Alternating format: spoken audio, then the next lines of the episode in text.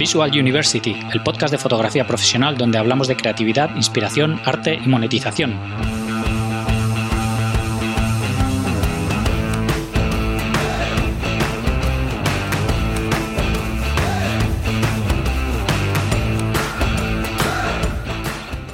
Bienvenidos al episodio 152 de Visual University. Soy Gonzalo Manera, fotógrafo profesional, y hoy tenemos con nosotros a Germán Vidal, fotógrafo especializado en fotografía deportiva. Conozco a Germán desde hace bastante poco, concretamente gracias a Sport Media Club, y no nos conocemos todavía en persona. Me gusta su trabajo que hace para marcas y eventos deportivos, pero además me ha llamado mucho la atención que acaba de publicar un libro sobre fotografía deportiva en el que cuenta muy en detalle cómo es esta profesión, y quería que nos contase más en detalle sobre el libro. Espero que te guste. Antes de pasar con la charla, quería decirte que si quieres seguir aprendiendo más sobre cómo monetizar tu fotografía, apúntate al máster de Visual University. Aprenderás a poner precio a tu trabajo, buscar tus clientes ideales, contactar con ellos, crear tu portfolio y todo lo que necesitas para diferenciarte y conseguir clientes. Visita master.visualuniversity.com para más información y apuntarte. Estoy seguro de que te va a ayudar mucho en tu carrera fotográfica. Y ahora os dejo con Germán Vidal. Bienvenidos a un nuevo episodio de Visual University. Hoy tenemos con nosotros a Germán Vidal. ¿Qué tal, Germán? ¿Cómo estás? Hola, buenas, Gonzalo. Pues bueno, eh, encantado de estar, de estar aquí, porque siendo bueno un fiel seguidor tuyo, eh, que me hayas podido contar conmigo, pues bueno, todo, todo un placer. Agradecértelo muchísimo. Nada, nada, un, un, placer. La verdad es que encantado de tenerte y, bueno, eh, decirle a todo el mundo que además tú y yo nos conocemos, bueno, no, nos conocemos en persona, pero nos conocemos online también a través de, del Sport Media Club, que estamos ahí los dos metidos. Y, nada, la verdad es que, un gusto poder hablar, ¿no? Que aparte de, escribirnos por el, por el grupo y todo eso. Sí, sí, la verdad es que es un, un placer, un placer encontrarnos dentro de de Sport Media, porque también es un punto para, la fotografía, en este caso deportiva, y, bueno, es un, punto de inflexión, creo yo, este grupo que se ha formado de, de Media. No había y, yo creo que era necesario que, saliera a relucir algo así, que, se juntara toda esta gente. Sí, sí, desde luego. Eh, pues para, para todo el mundo que no te conozca, cuéntame quién eres y a qué te dedicas. Bueno, pues eh, palabra complicada siempre y pregunta complicada. ya, te, digo, es la, es la, más difícil, luego ya de ahí va todo más, rodado. sí, sí.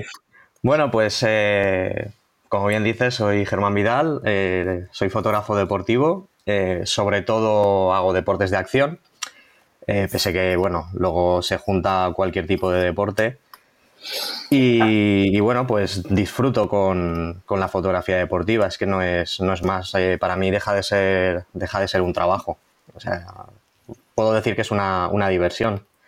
O sea que poco, poco más os puedo contar de mí. Que Qué trabajo en eventos deportivos, eh, tanto nacionales, internacionales, eh, campeonatos del mundo, bueno, un largo etcétera. Qué guay. y eres, eres de Valencia, ¿verdad? Sí, de Valencia, con la playita. Al fin y al cabo, no soy de playa, ojo, ¿eh? eh que esto de, pisar la arena a mí no me va. Pero bueno, luego me gusta muchísimo el mar y me meto mucho en el agua que hago submarinismo, o sea que, me, mola, me mola el mar más que la playa. Sí.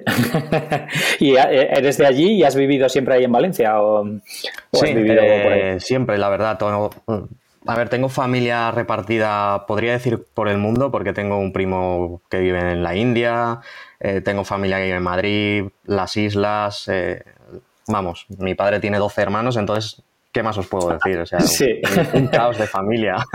Ya te digo. Pero sí, sí, yo toda la vida aquí, aquí en Valencia. Valencia además, Valencia capital, eh, no ningún alrededor, ni ningún pueblecito, en el caos de una ciudad. Muy bien. ¿Y cómo, te encontraste con, la fotografía? ¿Cuándo, descubriste la fotografía? Bueno, pues la fotografía creo que me... Mm, ni mi padre es fotógrafo, ni mi madre es fotógrafa, nada de nada. Pero sí que es verdad que, a nivel familiar eh, tengo familia pues que, podríamos decir que está metido en, el mundo de, pues, de la creación, de artistas y demás.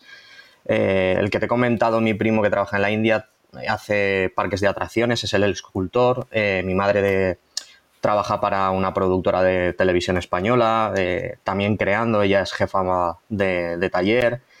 Eh, mi padre era maestro pastelero, entonces creo que, el mundo de la creación en sí eh, siempre lo he tenido rondando, pero, el tema de la foto, la verdad es que me surge, me empieza a gustar, eh, me gusta el deporte pese a que no lo practico, lo he practicado muchos años y, lo practicaba a nivel muy fuerte porque yo nadaba, he ido a campeonatos importantes, campeonatos de España y demás pero creo que ese estrés desde los seis años hasta los veintitantos que, que, me lo dejé fue lo que me hizo ver el deporte desde otro lado. Y pues surgió el, empezar a sacar la cámara, eh, hacerlo de hobby y, bueno, de repente te das cuenta de que te están llamando para, pues para hacer un trabajo eh, y un trabajo, digamos, remunerado y ahí es donde, donde me empiezo a dar cuenta de que pues que esto puede funcionar, que, dices, ostras, eh, la fotografía, aparte de que me gusta, me, puede generar, pues eso, un ingreso,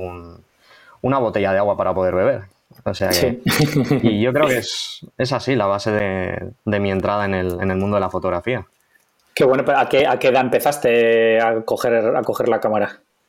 Pues no te sabría decir, pero, pero muy pronto. Eh, pues igual a los 10, 12, una cosa así. Eh, sí, la típica, por lo menos, eh, cámara compacta que había por ahí rodando por casa de vacaciones. Sí, exacto. Empecé con, una, con una cámara que tenía mi abuelo, que yo un día la cogí, porque mi abuelo no la usaba, me la traje para casa. A día de hoy aún la conservo.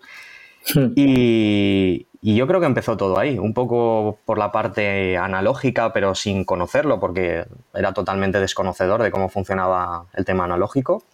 Sí. Y, ahí empieza mi, descubrimiento. Entonces, yo creo que ha, venido todo un poco rodado, quizás, eh, pues bueno, por verla ahí en, la mesa de mi abuelo, la, me gustó, pues siempre tienes a tu abuelo como, como alguien importante y pues igual. Claro cogí esa cámara por decir, yo quiero ser como mi abuelo, pese a que mi abuelo no la usaba. no sé. Sí. Viene un poco, pues eso, eh, sin esperármelo, digamos, el, tema de la fotografía. Y empezaste a cogerle así un poco el gustillo y hubo algún momento que, estudiases algo, que, que, aprendieses así un poco más seriamente o siempre era base, era un juego, digamos, y era base de enredar con la cámara, ir probando y eso.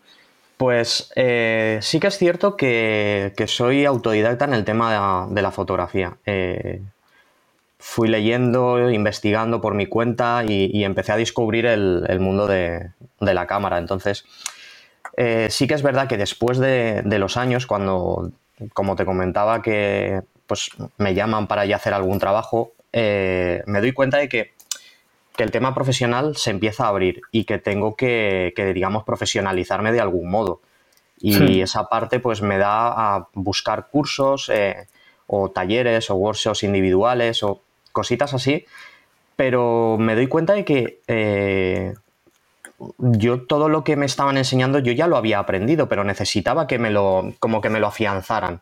Entonces sí. que es verdad que he ido haciendo cursos después de, digamos, empezar a, profesionalizarme en, el mundo de la fotografía. Y a día de hoy, pues lo que hacemos todos, continuamos formándonos ya sea eh, por otros puntos fotográficos o, cualquier otro tipo de programas de edición o cosas así. Pero como una, una escuela oficial, no he ido nunca, no he ido nunca a hacer fotografía. Sí, yo, estoy igual que tú. ¿eh? Yo empecé también en un curso ahí súper básico en la Casa de la Juventud de mi pueblo, de analógico, de, positivado y revelado y todo esto.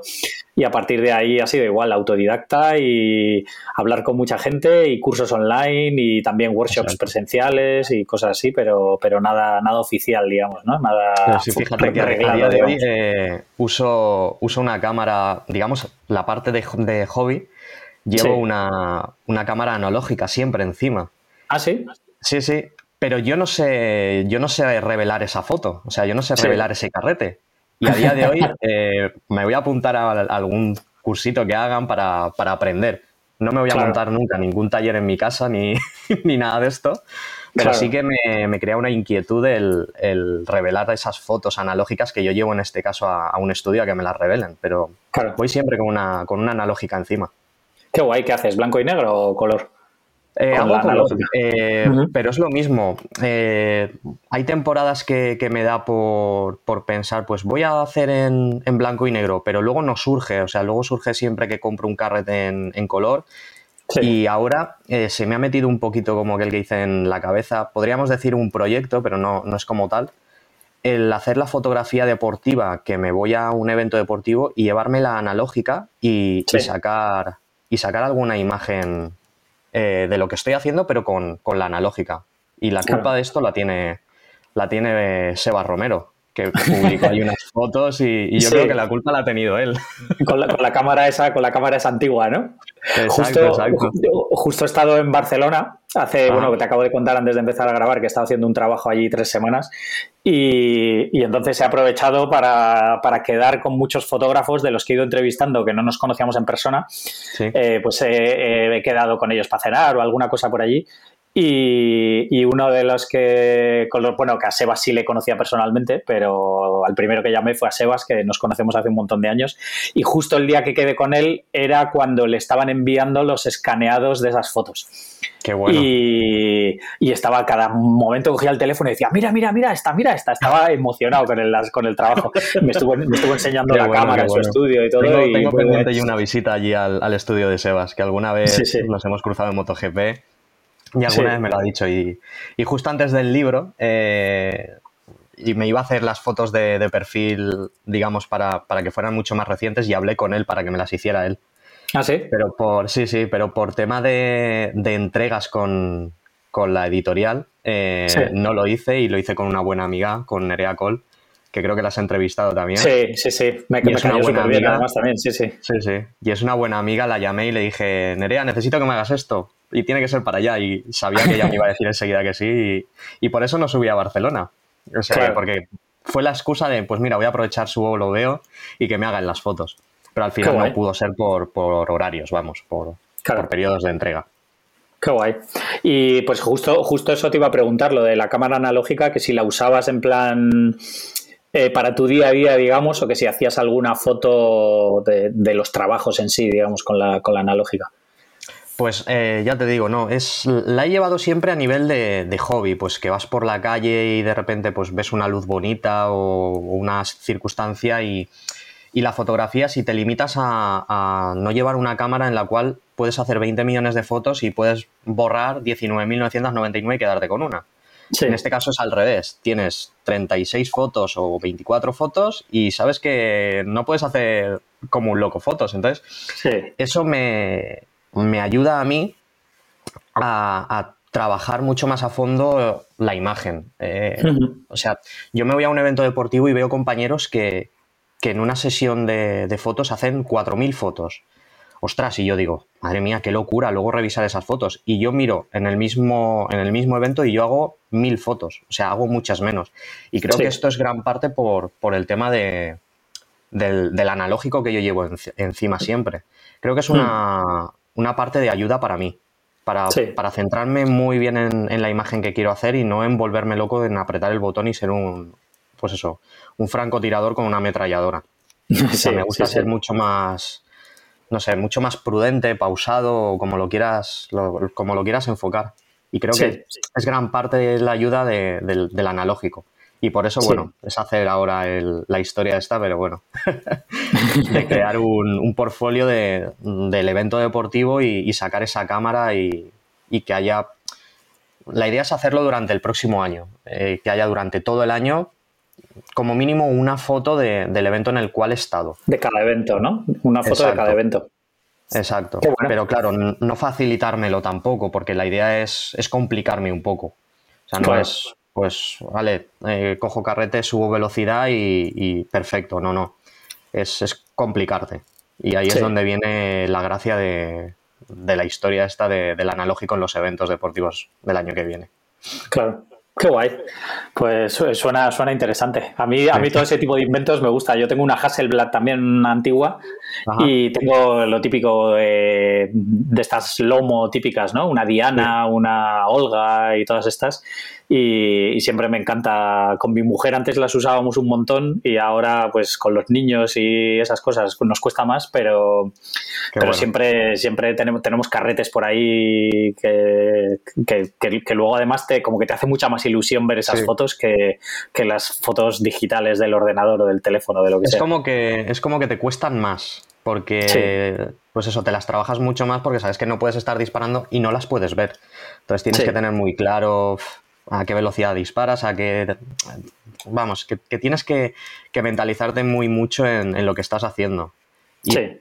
Vamos, yo pienso que, esa foto tiene mucho más mérito que no las que hacemos a día de hoy con cualquier, con cualquier cámara digital. Sí, o sea, y ya pues no hablemos de las mirrorless que ya estamos viendo lo que nos va a salir en la cámara, o sea que... ya te digo, ya lo ves expuesto y todo, y ya sabes si va a salir bien o no. sí, sí. Así es. Qué bueno. Y, entonces, ¿en qué momento empezaste a hacer fotos de deporte? Pues decías que hacía, practicabas mucho deporte en esa época.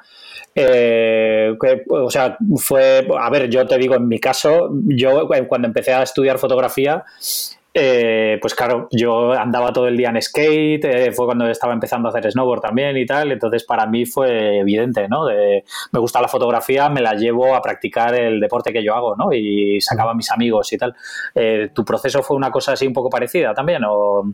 Pues fíjate que yo, yo lo que hacía era natación y jamás me llevé la cámara a una piscina o a una competición, jamás me, empecé a, pues eso, a, dedicar sobre todo en Valencia, que el running está a la orden del día. Me iba, pues, que si a las pistas de atletismo, que, había un equipo de competición muy potente. Eh, me iba a hacer fotografía de, running, sobre todo. Era lo que, lo que más hacía. Bici también hacía, eh, pero, pero mucho menos. O sea que era donde más me enfocaba y fue pues eso, eh, la manera de, ir investigando y irme encontrando con, la fotografía que me gustaba. Y luego pues bueno, que daba luego la casualidad de que te llaman para, hacer fotografía deportiva, entonces pues vas sumando todo, te, va, te vas incorporando en el mundo y, pues eso, algún deportista que te llama o alguna marca o, o cosas así, luego pues eh, me llamó en su momento, bueno, esto ha sido todo mucho más reciente, pero bueno, más bien al principio de, ya de, mi trabajo profesional ya más asentado, pues te llama que si POC, eh, que si Campos Racing, o sea, empresas así más, más potentes y, es cuando, digamos, abres los ojos y dices, ostras, que estoy a, estoy a serio. Esto no es el vecino de la puerta de al lado que me llama de hazme unas fotos en bici. No, no. Aquí estamos hablando ya de cosas más serias. Sí, y ahí es donde pues creo yo que, me empiezo a dar cuenta de, que, de que la cosa funcionaba y, que tenía que centrarme. Claro. Qué bueno. y, y nada, y entonces eh, antes has comentado que hubo un momento que, te empezaron a salir ya trabajos y, tal. Eh, mm, ¿qué, hacías hasta ese momento? O sea, ¿empezaste a estudiar una carrera o trabajabas de otra cosa? O qué... Pues, yo, eh, a mí se me cruzó el cable estando estudiando y le dije a mi padre que no quería trabajar. Y, y me dijo, pues vale, no, no hay problema. Si no quieres estudiar, pues a trabajar, perfecto. Sí. Eh, vete a buscar trabajo y en 15 días como mucho tú tienes que estar trabajando. Y dije, perfecto. Había una obra al lado de mi casa y llamé a la puerta del encargado y me puse a trabajar en la construcción. Joder, así, sí, así sin más. O sea que no, no me compliqué. Y la verdad es que ahí me di cuenta del error que, digamos, estaba cometiendo. Pero estando trabajando me compré un piso y, dije, Germán, eh, aquí hay que, salir de la construcción y estudiar. Y entonces volví a estudiar. Entonces ahí fue donde, donde empecé a buscar eh, un, pues, algo oficial, en este caso de fotografía, pero no había nada. O sea, cuando yo, pues esto tendría, pues, no sé, 17, 18 años. Y no había nada de, fotografía como tal, o sea, todo lo que había era periodismo, eh, cosas así. Hmm. Y bueno, busqué eh, algo que, se pudiera asemejar. Y estudié técnico en diseño gráfico, que me gustaba mucho, pues lo que te comento, hacer algún diseño y demás. Y bueno, lo habrás visto en el portfolio que te he mandado, habrás visto que soy así un poco cuidadoso con todo. Sí. Y, nada, me metí ahí y a través de ahí, pues lo mismo, me empezó a salir trabajo porque he hecho alguna botella de vino, eh, he trabajado para alguna bodega, todo a nivel de, diseño. Y pues acabé, pues eso, metiéndome mucho más en el tema de la fotografía. Eh, fue cuando me empezó ya a salir el trabajo más potente y fue cuando, pues, evidentemente me dejé, me dejé la construcción que estuve tres o cuatro años estuve al final en compaginando y me metí directamente ya en, el tema fotográfico porque, bueno, sobre todo fue un punto de inflexión el, la llamada de, la organización de un campeonato de España de, descenso. Entonces eh, me metí en él y, la verdad es que, estuvo muy guay. Fui, digamos, de, segundo fotógrafo, fui de, ayudante, pero, pero bueno, pues que te llamen para un tipo de evento así, era potente. Entonces, ya fue cuando dije, Germán, te tienes que dejar esto y centrarte en, lo que te gusta. Y a partir de ahí fue cuando empezó a venir todo un poco, un poco rodado. Han habido, hmm. pues como todo, temporadas buenas, temporadas malas, pero, pero ahí estamos. Claro. y empezaste al principio eso, haciendo, haciendo eventos deportivos. Sí, eventos pequeñitos a ver, esto surgió, pero luego sí que es verdad que, no fue ya, vale, todo a, este nivel, campeonatos importantes ni nada. Eh, pues luego, pues eso, los triatlón de, la zona donde vivo, eh, carreras de, bicis y demás, pero digamos más a nivel amateur. Pero bueno, ahí se, iba, se iban sumando, sobre todo eh, experiencia, porque es muy importante en esto, sumar experiencia. Y, en eventos así pequeños es donde te das cuenta los, los, errores que cometes o las cosas buenas que también tienes, pero, pero sobre todo los errores, que hay, que hay muchos y sobre todo al principio eh, hay muchas pifiadas. Eh, errores de no me compro tarjetas, no me compro tarjetas y te das cuenta de que de repente llegas a casa y hay una tarjeta que se te ha quemado, eh, puedes sacar tres fotos de ella. Y ahí te, te, empiezas a dar cuenta un poco de, pues, pues que tengo que tener un backup con más tarjetas, pese a que la tarjetas también la tengo que cambiar. Eh, y viene todo, pues eso, un, flujo de trabajo que, me he ido creando también, eh, arreglo a, irte encontrando trabajo y, trabajo, pues eso, que, te das cuenta que cuentan contigo y ya sea porque lo haces bien o, o bueno, porque simplemente te buscan a un fotógrafo y te han encontrado a ti. Sí, sí, sí. Sí, sí, pero eh, por ese, por ese paso de profesionalización hemos pasado todos, ¿no? Al final que, hay cosas que las descubres a base de palos y, de, y de, cagadas, básicamente. Exacto, exacto. No, pero mola, es una, experiencia. Yo casi que valoro mucho más eh, los errores que he cometido porque me han ayudado a, afianzar mi, manera de trabajar, o sea, darme cuenta de pues esto lo estás haciendo mal y, hay que buscar la, manera de, hacerlo bien. Fíjate la tontería de, montarme un NAS, yo el NAS lo tengo desde hace dos o tres años, o sea que, hmm. que acumulaba discos duros, discos duros y discos duros y, digo, Germán, que esto, el día que pase algo, los discos duros desaparecen. Sí, o sea, ya te digo. Que te vas adaptando a, todo, pero bueno, poco a poco también. Que esto parece que no, pero tenemos una, una inversión potente de dinero en este mundo. Ya te digo, sí, sí. Sí, sí, todas esas cosas, además de NAS y de sistemas de copias de seguridad y todo eso, son caros, además. Que si buscas algo a nivel usuario, eh, puedes encontrar cosas baratas típicas en el MediaMark y no sé qué, pero que no, no se ajustan a las necesidades que tenemos al final, ¿no? Con el volumen de, material que, que almacenamos al final. Exacto, y luego pues tienes que contar el, que hoy estás aquí, pero mañana puedes estar en Francia y necesitas algo que lo tienes en casa. Y qué mejor manera de, encontrarlo, pues eso, con, un buen sistema de, almacenaje. O sea que yo creo que ha sido de lo, de lo mejor que, he hecho en, muchos años.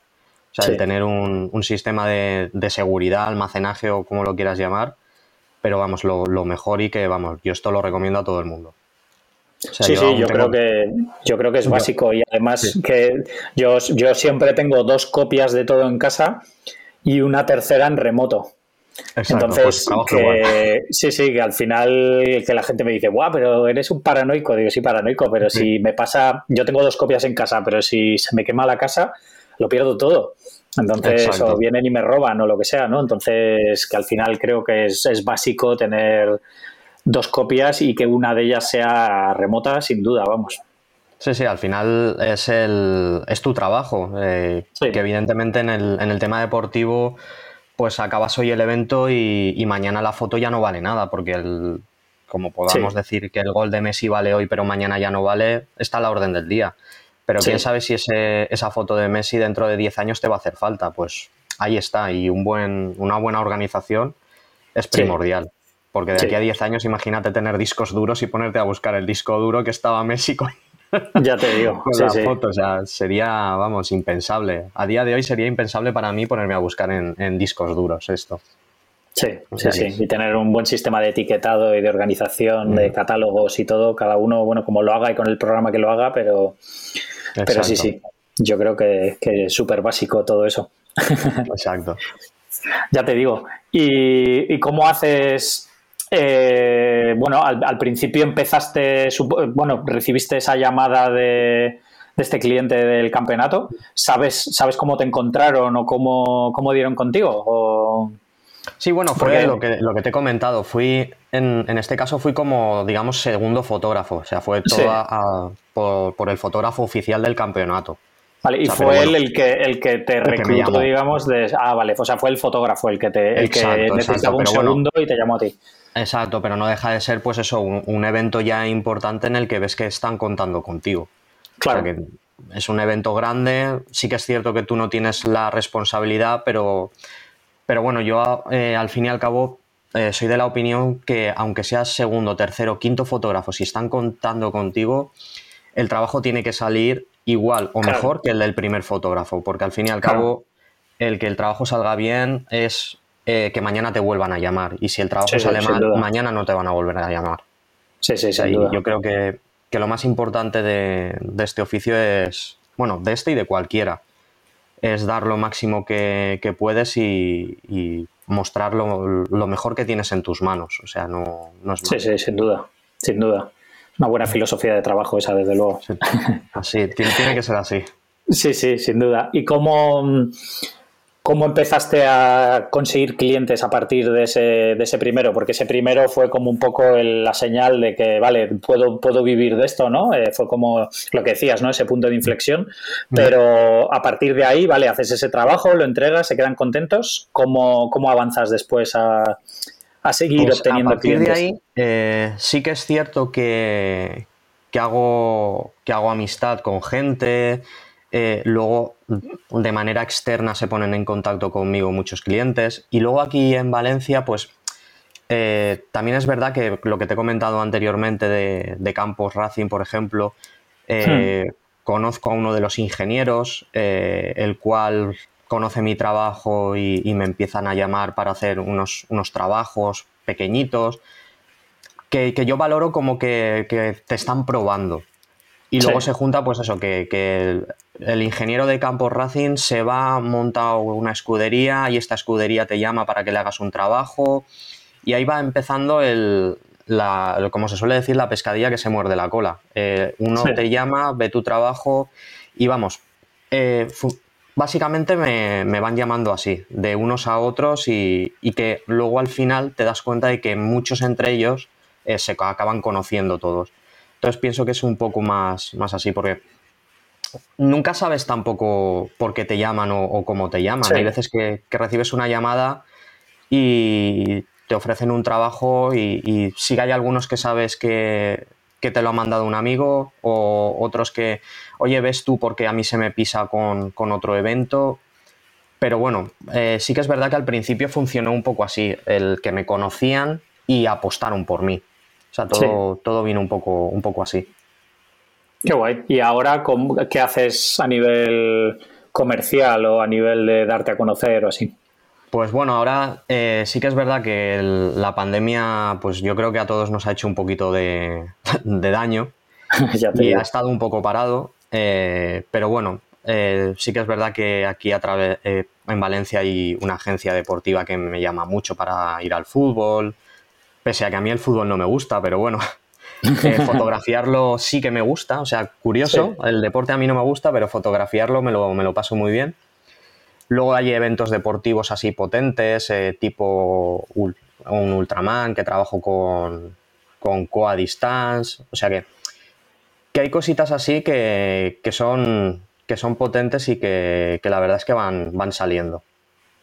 Eh, luego hay también mucha bici. Eh, tengo un compañero que, trabaja para, una tienda potente de bicis y lo mismo, también me llama, oye, que tengo unos chicos que, que se quieren hacer unas fotos y bueno, van saliendo, van saliendo cositas. Eh, si, si, a, si, a, día de hoy, o sea, aparte de, bueno, de todos estos contactos que tienes, que te van, que te van llamando y pasando mm. trabajo y eso, si tú haces alguna búsqueda activa, pues de, eventos o de marcas con las que trabajar, si contactas con marcas y les enseñas tu portfolio con agencias o con cosas así, si, haces alguna cosa así más. El tema de la llamada siempre, siempre tiene, yo para mí es importante, entonces sí que, sí que es cierto que, que siempre vas llamando a puertas porque es necesario.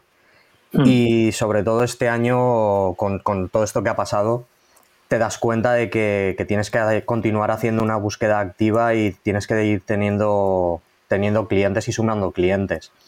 Sí que es verdad que hay momentos que, no abarcas, eh, pero luego también tienes compañeros a los que les puedes pasar ese, trabajo. Y bueno, esto yo tengo, puedo decir que tengo mucha suerte con los compañeros con los que les puedo pasar algún trabajo porque luego es recíproco, o sea que si tú pasas trabajos y, van bien, luego te los pasan también a ti. Entonces, eh, digamos que, el trabajo comunitario, pese a que no trabajes con ellos, es, muy positivo. Entonces, sobre todo eso, búsqueda, búsqueda activa, eh, pues eventos nuevos que muchas veces surgen o, te das cuenta de que hay, que hay un evento en el que puedes tener cabida, pues llamas a la puerta y ves qué tal. Eso sí, lo que a mí no me gusta para nada es, en este caso, pisar el, trabajo de algún, de algún compañero. O sea, siempre, siempre investigo un poquito eh, en el cual pues te das cuenta de si tienen un fotógrafo oficial o entonces ahí me limito, me limito un poco y pongo, pongo, digamos, tierra de por medio. No, no me gusta pisar el trabajo de los compañeros. O sea, hmm. eso es una filosofía que tengo, que tengo de siempre. No, no pisar el trabajo de, otras personas. Es una, buena filosofía, sí. Sí, sí. al final somos todos compañeros, ¿no? No somos, no somos enemigos ni contrarios, sino que somos compañeros y que, y que se agradece, ¿no? Porque también lo harán contigo si, si, si eres así, ¿no? Sí, sí. Yo ya te digo, eh, yo lo hago y conmigo lo hacen. Entonces, eh, pasa. O sea que hace poco eh, me pasó el, unas semanas con, un campeonato de triatlón que yo no conocía. Estaba relativamente cerca de, donde vivo y tengo un compañero que sé que hace fotografía de, los triatlón de, la zona. Y le llamé y le pregunté eh, y me dijo, no, no, pero esto lo lleva tal persona. Y dije, perfecto, sin problemas. Ya no llamo a esa puerta. que soy consciente de, de pues pues que todos tenemos que comer y, no hay que pisar el trabajo. y luego todo esto repercute porque, bueno, eh, me han llamado en alguna ocasión eh, y, la verdad es que todo esto se agradece. Y yo creo que luego lo agradecen también contigo, o sea que no, no hay que hacerlo. Sí, sí, sin duda. ¿Y temas redes sociales y todo eso, lo usas mucho para, para darte a conocer y para contactar con clientes o...? ¿O solamente para ir vas publicando cosillas ahí para tener como una pues especie de portfolio online y ya está? Sí que, sí que es verdad que a día de hoy inevitablemente Instagram nos está comiendo un poco la obligación de, hacerlo. Y sí que es verdad que publico en Instagram, pero no tengo una, rutina. Hmm. Eh, creo que la rutina a mí es que se me, no, me da la vida para ser constante, ¿no? Que cada semana, ¿no? Que cada... a mí es que se me hace un poco pesado. Entonces, sí que es verdad que publico, sí que es verdad que, por ejemplo, a través de Instagram me ha salido mucho trabajo eh, de empresas que te llaman, o sea que curioso. Entonces, inevitablemente hay que tenerlo, pero soy más de, enviar a la gente cuando me piden o presupuesto o, me piden eh, que les pase mi portfolio, automáticamente les mando a la web. Creo que la web es, nuestra casa y no va a cerrar nunca. Y el día que baje la persiana Instagram, más de uno se va a pegar un buen susto.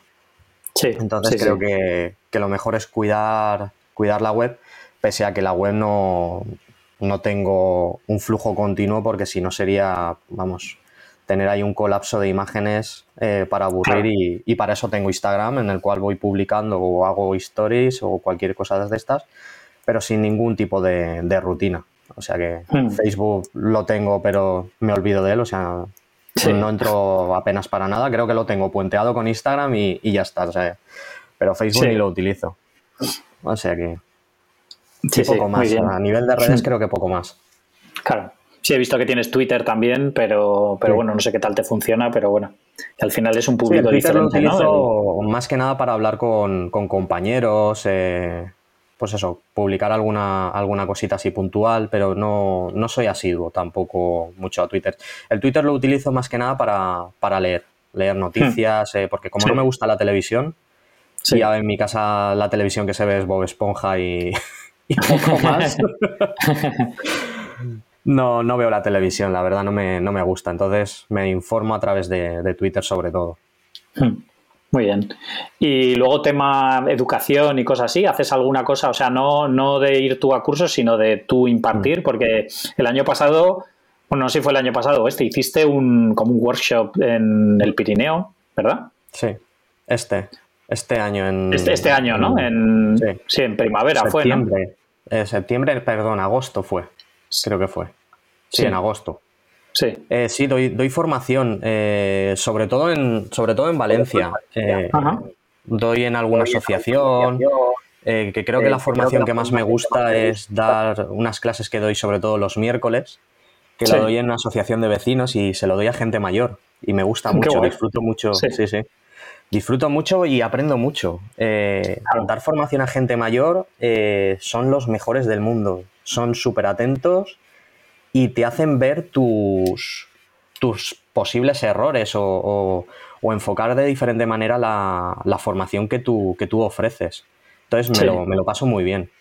Pero ya te digo, sobre todo formación aquí en la zona de Valencia. Lo que, pase, lo que me comentabas del Pirineo fue, fue a través de, un compañero de, de, Sport Media que me, me, lo, me, lo, propuso, Daniel Catalán, y, se montó y, nos fuimos a, Andorra a hacer un workshop que, salió muy bien y, la verdad es que lo que me transmitieron todos es que quedaron contentos, así que me lo tengo que creer. sí, sí, yo, yo me quedé con ganas de ir, quería haber ido y, al final era el fin de semana ese no sé si tenía trabajo, tenía alguna historia y no, no me cuadró y, no pude, ni, ni, os lo dije que, que estaba pensando ir, pero, pues pero me quedé con ganas, la verdad. Estuvo muy bien porque fue muy, muy, muy familiar, diría yo. Eh, fue un grupo de personas muy... Che, que, que, estuvo genial, la verdad. Y luego un entorno, que decir, de los Pirineos. Quien conoce los Pirineos, eh, yo creo que volvería 10 millones de veces. Sí, sí. Encima daban lluvia y luego salió unos días estupendos. O sea que que la verdad es que fue, fue muy bueno. Y luego, pues bueno, eh, los modelos fueron, fueron modelos de, alto nivel, o sea que, la verdad es que estuvo, estuvo muy bien. Estuvo muy bien, se disfrutó mucho. Qué guay, ¿planeáis hacer alguno más o, sí, eh, hay, hay, alguna propuesta eh, para hacer en, la estación de Valnor a través de también con, con Dani. Y bueno, luego tengo aquí un, compañero en, Valencia que eh, a raíz de todo esto eh, estamos, estamos preparando para el año que viene hacer, hacer un, pues una rodada a nivel nacional eh, con varios workshops. Estamos planteando fechas y igual hacemos dos o tres workshops al año y, irnos los dos, yo y, un compañero, para hacer pues eso, workshop de fin de semana entero, viernes, sábado, domingo. O sea, que sean que sean workshops que, la gente se vaya, se vaya a gusto, que ya no va a ser solo el compartir la formación, sino que, en esa comida, en esa cena o en ese desayuno eh, te llevas mucha más, mucha más información a tu cabeza que, durante el propio taller. Entonces se hace mucho más ameno eh, y se hmm. disfruta mucho más.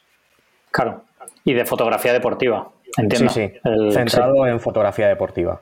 O sea, pues eso, buscando en, este caso a, deportistas allá donde vayamos que sean deportistas, eh, intentando que sean deportistas de élite y que, nos lo faciliten todo y que en este caso, pues, eh, tanto el amateur como el profesional pueda sacarle partido. O sea, que la idea es esa, que, le saques partido.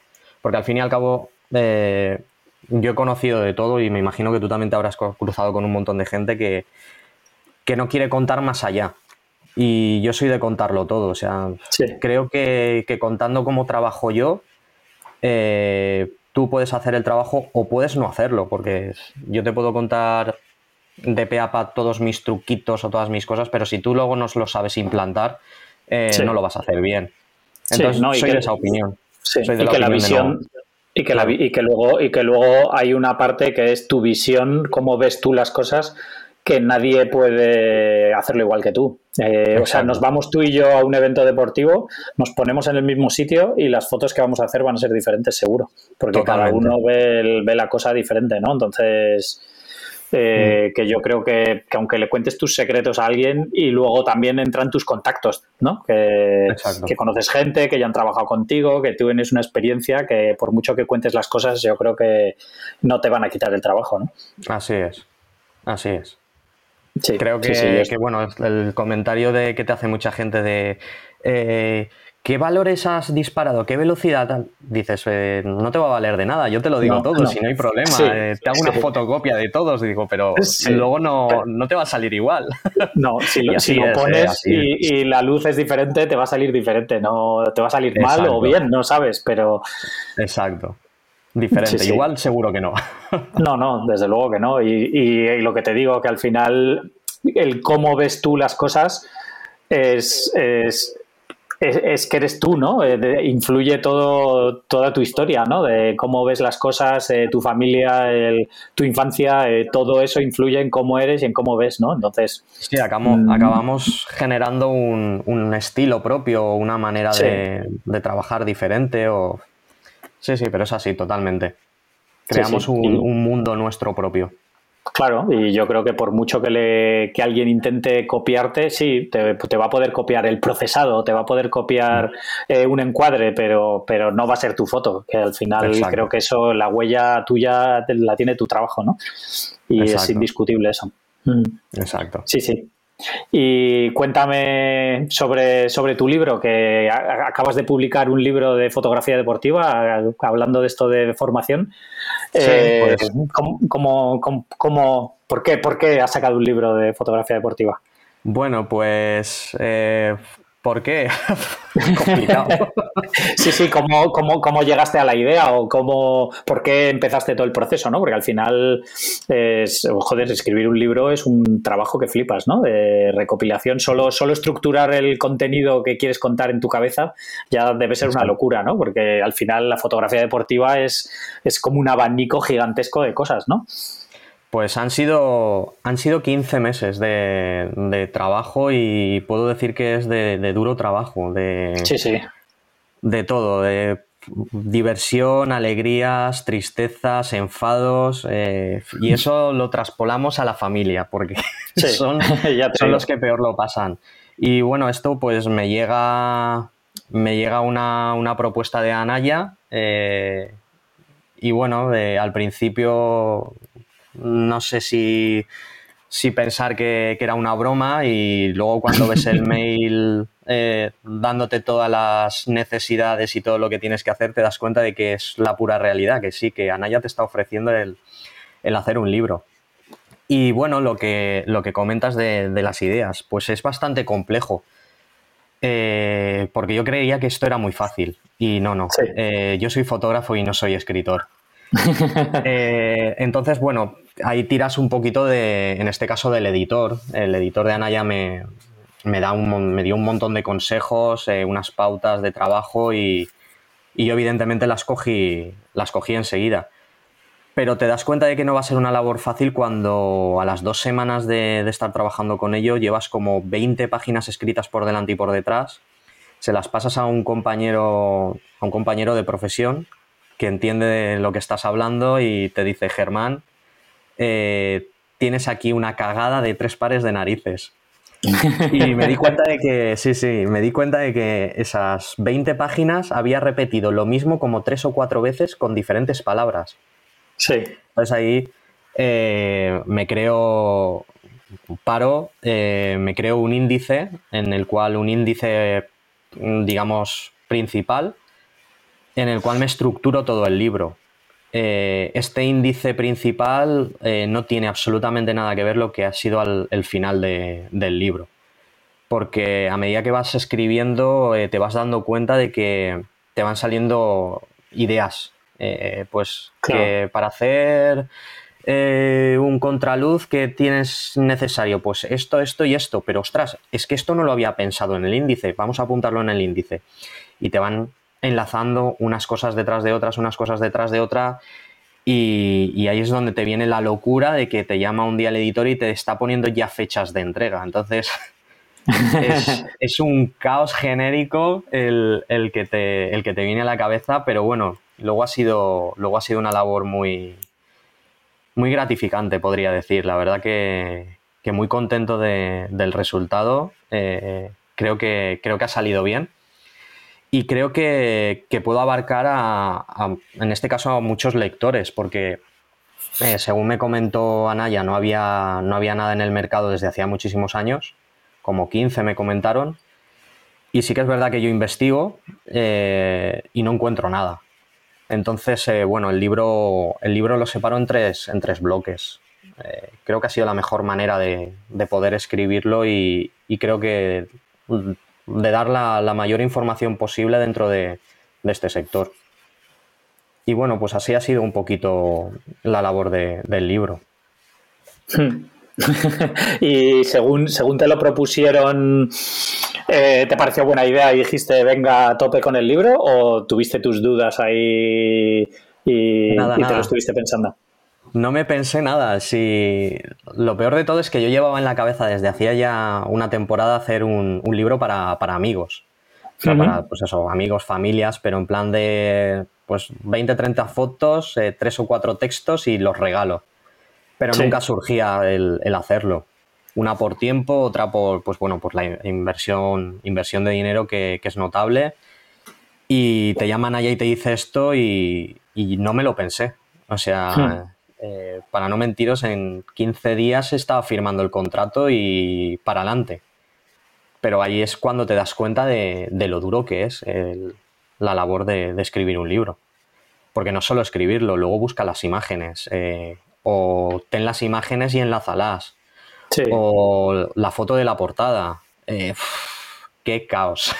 la foto de portada fue una locura porque eh, Anaya me dice que les mande cuatro o cinco fotos para la portada y que les especifique la, que personalmente más me gusta. Yo les mando cuatro o cinco fotos y al final yo creo que se habrán mandado como 40 fotos. Sí. Porque luego no cuadraban con los textos. Eh, bueno, bueno, fue, fue un caos. ¿eh? La verdad es que ha sido, ha sido una labor larga, larga y dura. ya me imagino. Joder. Sí, sí. sí, Y, la maquetación del libro la han hecho, la han hecho ellos en Anaya. Sí. Sí, la maquetación se han encargado todo ellos. Eh, sí que es verdad que, puedo decir que en todo momento tenía yo la última palabra. Eh, desde el primer momento me lo dijeron. Eh, tú eres el autor y, y, tú tienes el poder al 99%.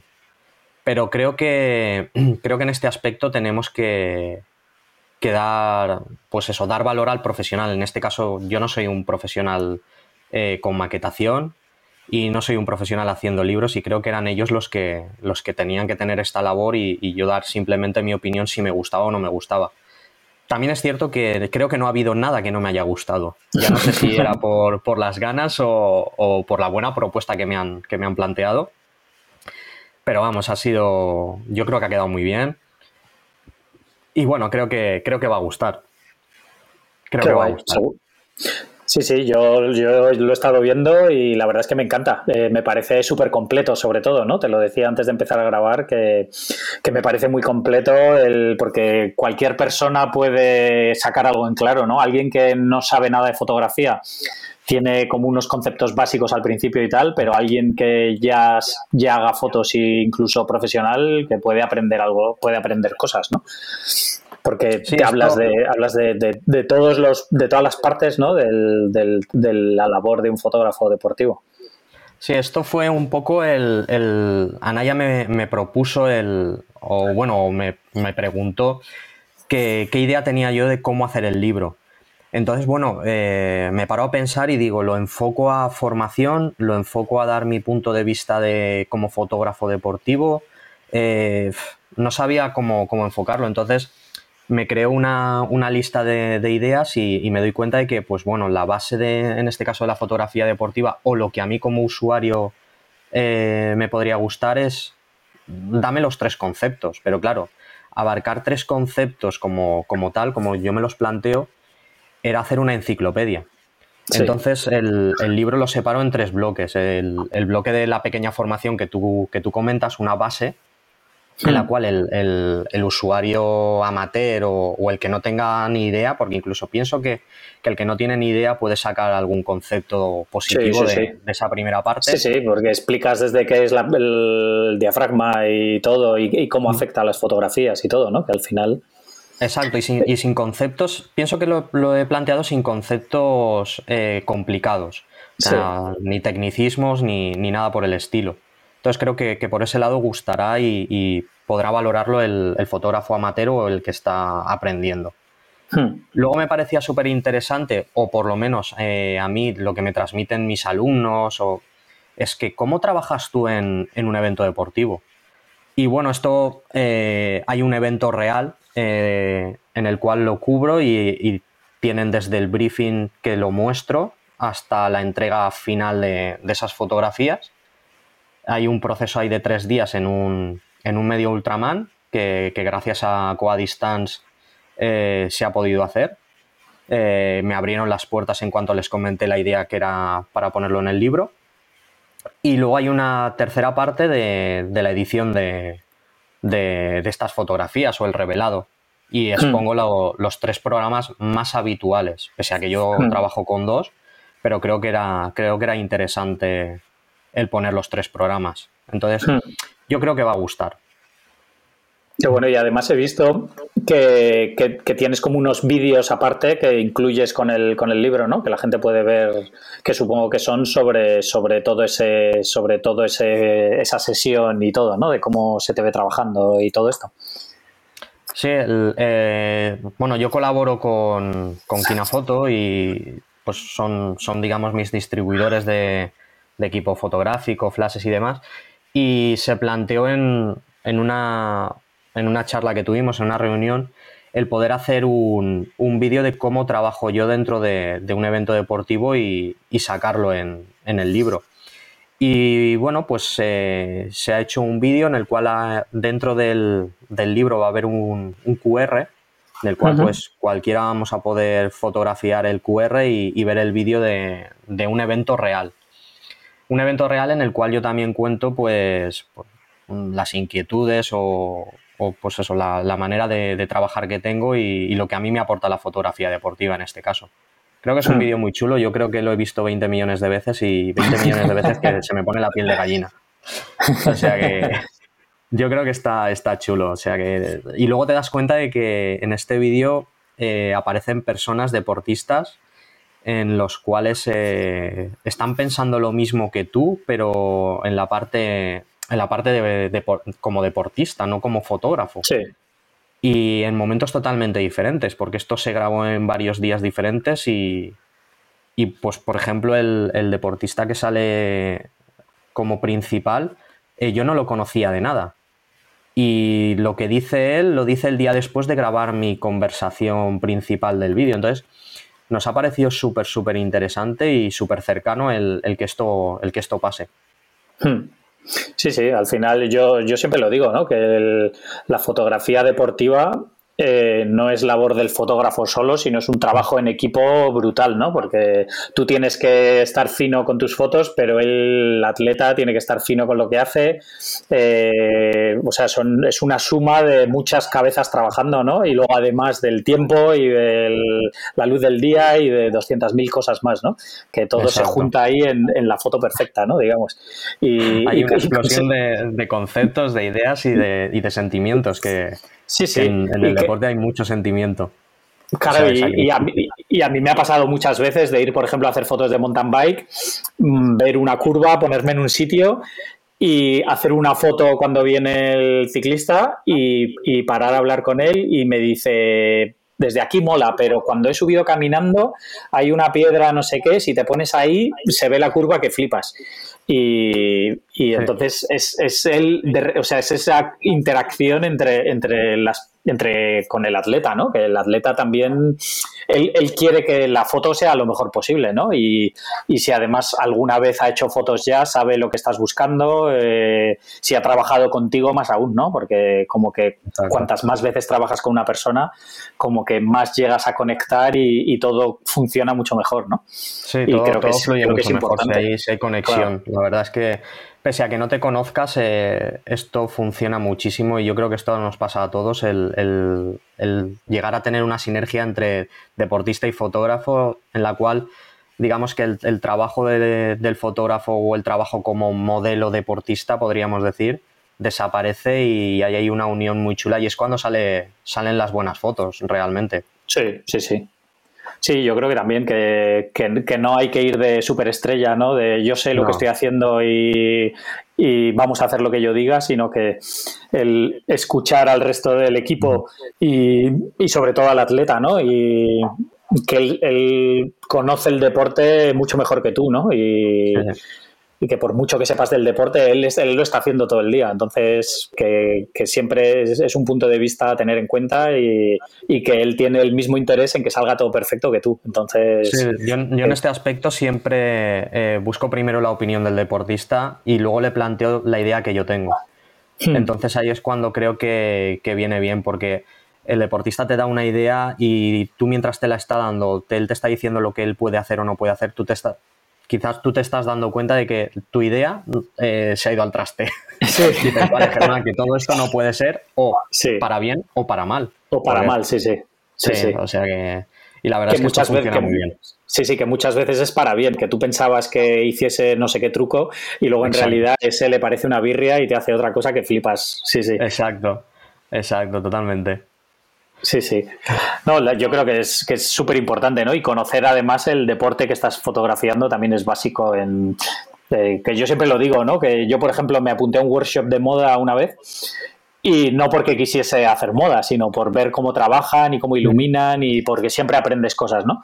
Y, yo le decía, digo, a mí la moda me importa un churro y no podría ser fotógrafo de moda nunca porque no me doy cuenta de si lleva el vestido con arrugas o no, o si tal, porque, porque, porque me da igual, ¿no? Sin embargo... en, nuestro oficio, que es un poco... Eh, el deporte es guarro, porque si te vas a la montaña, polvo, lluvia Sí, sí, sí. Si te vas a un box, el olor a gasolina, o sea que, la verdad es que meternos en, moda es un poco complicado. Yo tampoco podría hacerlo, ¿eh? Claro, pero, que, soy de tu opinión. Soy de tu opinión. Que tienes que, tienes que vivirlo, conocerlo, ¿no? Y, y para, para llegar a hacer fotos de deporte buenas, eh, no te digo que practiques todos los deportes, porque al final si, si, conoces muchos deportes, pues un deporte nuevo que nunca has fotografiado te lo puedes imaginar, ¿no? O puedes, puedes comprenderlo en cierta medida, ¿no? Pero que si haces fotos de mountain bike y practicas mountain bike, pues eso te hace que tus fotos suban eh, niveles, ¿no? Sí, sí. Sí, sí, totalmente. Totalmente. Eh, yo soy de la opinión y, yo lo, tengo como un mantra que el, fotografiar un deporte que conoces es, vamos, el 60% de la foto ya la tienes ganada, solo con conocer el deporte. Pero si no conoces el deporte es un poco complicado. O sea que eh, te va a costar mucho más. Sí, sí, sí. Mm. pues sí, desde luego. pues nada, ¿y dónde, ¿Dónde puede la gente encontrar el libro? ¿Está en Amazon y en cualquier librería y eso? Pues supongo que Ana pues ya lo distribuirá más o menos por todos sitios, ¿no? El libro, eh, bueno, como como lo distribuyan allá, está por suerte en todos los sitios. Eh, Amazon, el Corte Inglés, la FNAC, Casa del Libro, está en todos los sitios. Eh, yo, por ejemplo, en la web tengo los principales que ellos me han mandado y, ahí están todos los enlaces, pero bueno, lo pueden encontrar desde ya eh, en, cualquier, en cualquier sitio. O sea que está en venta ya y sin ningún tipo de problema. allá donde más rabia le dé, lo pueden encontrar. Y si no, a través de mi web están, están los enlaces, como os he comentado. Genial. ¿Y vas, vas a hacer algo así de promo ahora que ya está a la venta? O... Pues bueno, eh, un poco me debo a, Naya a ver que yo sí que me han comentado alguna cosita, y, pero no hay nada cerrado. Pero en principio en Valencia seguro que se hará algo. Eh, en este caso el corte inglés ha hablado conmigo, el departamento de comunicación, y, aquí en Valencia probablemente se haga algo, pero no hay, no hay aún una fecha ni, nada, entonces tampoco os puedo decir nada, pero que habrá, seguro que, habrá algo. Qué guay. A ver si, a ver si vienes por aquí por Madrid a, hacer alguna, alguna presentación o alguna cosa así. En Madrid voy a estar en noviembre. Eh, ah, qué bueno. Sí, sí. Eh, pero bueno, no tiene nada que ver, o sea que voy a visitar a, mi madre que está trabajando allí, eh, vamos a estar una semanita, igual hago un, escape de, unas horas para, visitaros. Genial, pues, pues nada, encantados, por aquí, por aquí andaremos, sí, sí, desde luego. Pues no sé si, Sí, sí, ya te digo. Pues, hombre, eh, es como cuando yo estaba en Barcelona, ¿no? Que al final vas quedando con toda la gente que siempre tienes pendiente y, eh, de amigos y luego de, gente que conoces así por redes y cosas de esas que, nunca te has encontrado, ¿no? Exacto. que, es, que es interesante ir conociéndonos en persona, ¿no? en noviembre. Genial, pues nada, eh, con ganas, la verdad. pues nada, no sé si tienes alguna cosa más que, que quieras comentar que no hayamos, de lo que no hayamos hablado. Bueno, pues yo creo que, lo hemos hablado, creo que básicamente todo, pero bueno, eh, cualquier cosa ya sabéis que me tenéis a un golpe de clic si no me tenéis al lado en Valencia y podéis contar conmigo para lo que queráis agradecerte muchísimo el, haber estado por aquí, que, que me atiendas lo bien que, me atiendes. Nada, un placer. un placer tenerte por aquí, que nos hayas contado, pues, pues nada, un poco tu, trayectoria y, sobre el libro, ¿no? Que, es, es, como, a, mí, a mí por lo menos me parece siempre súper interesante el saber cómo se hacen las cosas, ¿no? Es decir, que, que, yo ahora mismo me meto en Amazon y veo tu libro y digo, ah, mira, un libro de fotografía deportiva, no sé qué, pero, pero en cuanto conoces un poco todo lo que hay detrás del, tanto a nivel creativo de creación del libro, ¿no? Como de cómo has llegado tú a, hacer eso, ¿no? Ese, el por qué y como que, le das mucho más valor a todas las cosas, ¿no? De, bueno, y, sí, creo que es importante. creo que es importante que, la gente sepa eh, lo, que, lo que cuesta el, escribirlo. O sea, y siempre partiendo del punto de que no soy escritor y soy fotógrafo. Creo que eso ya es un, punto, un punto muy potente para, ver el duro trabajo que, que, lleva y que 15 meses parece que no, pero pasan muy rápido, ya han pasado muy rápido. Sí, sí, sí, yo creo que además los libros, eh, yo siempre lo digo, que porque dices, wow, un workshop, que, puedes comprar un workshop, por ejemplo, online o lo que sea, ¿no? que, muchos pues valen 200, 300 euros o cosas de esas, ¿no? Dices, joder, que eso, que eso que es dinero, pero que, al final la gente le lleva mucho trabajo, pues tienes que grabarlos, editarlos, no sé qué, no sé cuántos. Pero un libro, un libro puedes aprender lo mismo que en un workshop porque tiene mogollón de contenido Exacto. Y, te cuesta 20 euros. Entonces, que, que jode, que, puedes aprender mogollón de una manera súper barata, que sí, evidentemente en un vídeo, pues como que a lo mejor en los matices o puedes ver cosas diferentes, ¿no? Pero, pero que el valor que te aporta un libro es brutal y, y yo creo que no nos damos cuenta del trabajo que hay detrás de escribir un libro, ¿no? Yo no lo, yo no lo, sabía. yo puedo decir que no sabía lo que, lo que llevaba a hacer un libro. O sea que ahora me doy cuenta de todos los libros que tengo yo en la biblioteca, lo que cuesta hacerlos. Sí, sí, sí. Pues sí, pues nada, que joder, te deseo lo mejor con el libro. Espero que, que tenga buena acogida y yo ya te digo que a todo el mundo se lo puedo recomendar porque porque lo tengo y, me ha encantado, la verdad.